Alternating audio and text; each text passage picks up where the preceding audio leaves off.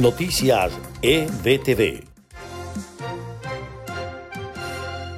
Este es el resumen de Noticias EBTV.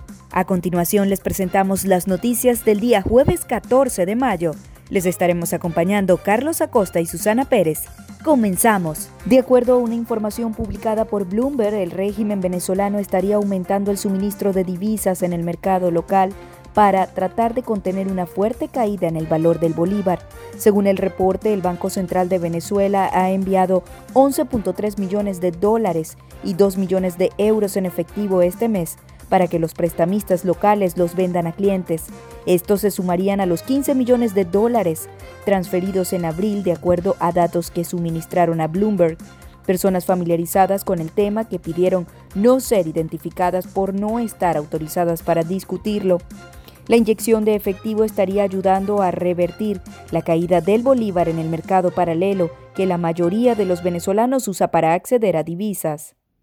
El planeta superó este jueves el umbral de 300.000 decesos por el coronavirus, en medio de tensiones en la carrera para lograr una vacuna y los renovados ataques del presidente estadounidense Donald Trump contra China.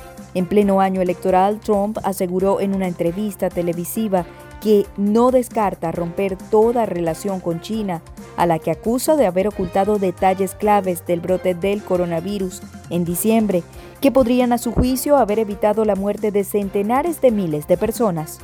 El Ministerio de Exteriores de Rusia aseguró que no ve motivo para culpar a China por la propagación del nuevo coronavirus y observa con preocupación las acusaciones de Estados Unidos contra el país asiático. El viceministro de Exteriores ruso, Sergei Ryakov, recordó que la postura rusa consiste en que no hay ningún motivo para culpar a China de haber tomado medidas inoportunas o incorrectas durante la lucha contra el COVID-19. El diplomático ruso también llamó a Estados Unidos a revisar sus decisiones sobre la financiación de la Organización Mundial de la Salud y no convertir ese espacio en un lugar de pugnas geopolíticas. Cilia Flores, la esposa de Nicolás Maduro, aseguró este jueves que el presidente encargado Juan Guaidó estuvo al frente de la fallida incursión marítima en Venezuela y dijo en relación a los supuestos vínculos con los miembros de la llamada Operación Gedeón que no se salva de esta. Esto lo aseguró en una reunión televisada con varios miembros del gabinete, entre ellos el ministro de Defensa, Vladimir Padrino López. Y en notas de Estados Unidos, esta nación estaría considerando designar a varios de los cuerpos de seguridad del régimen venezolano como organizaciones terroristas. La medida que representaría un nuevo elemento de presión contra la dictadura de Nicolás Maduro fue revelada a través de la cuenta Twitter de la agencia de noticias Reuters bajo reserva por un alto funcionario de la administración de Donald Trump. Hasta el momento se desconocen mayores detalles.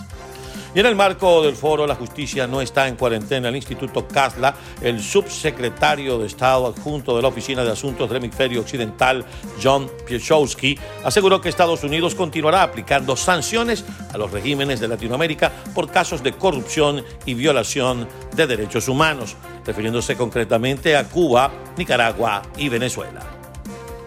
La gobernación del estado de la Florida firmó la orden ejecutiva para que los condados de Miami-Dade y Broward reabran la próxima semana en fase 1, lo que incluiría a pequeños negocios no esenciales.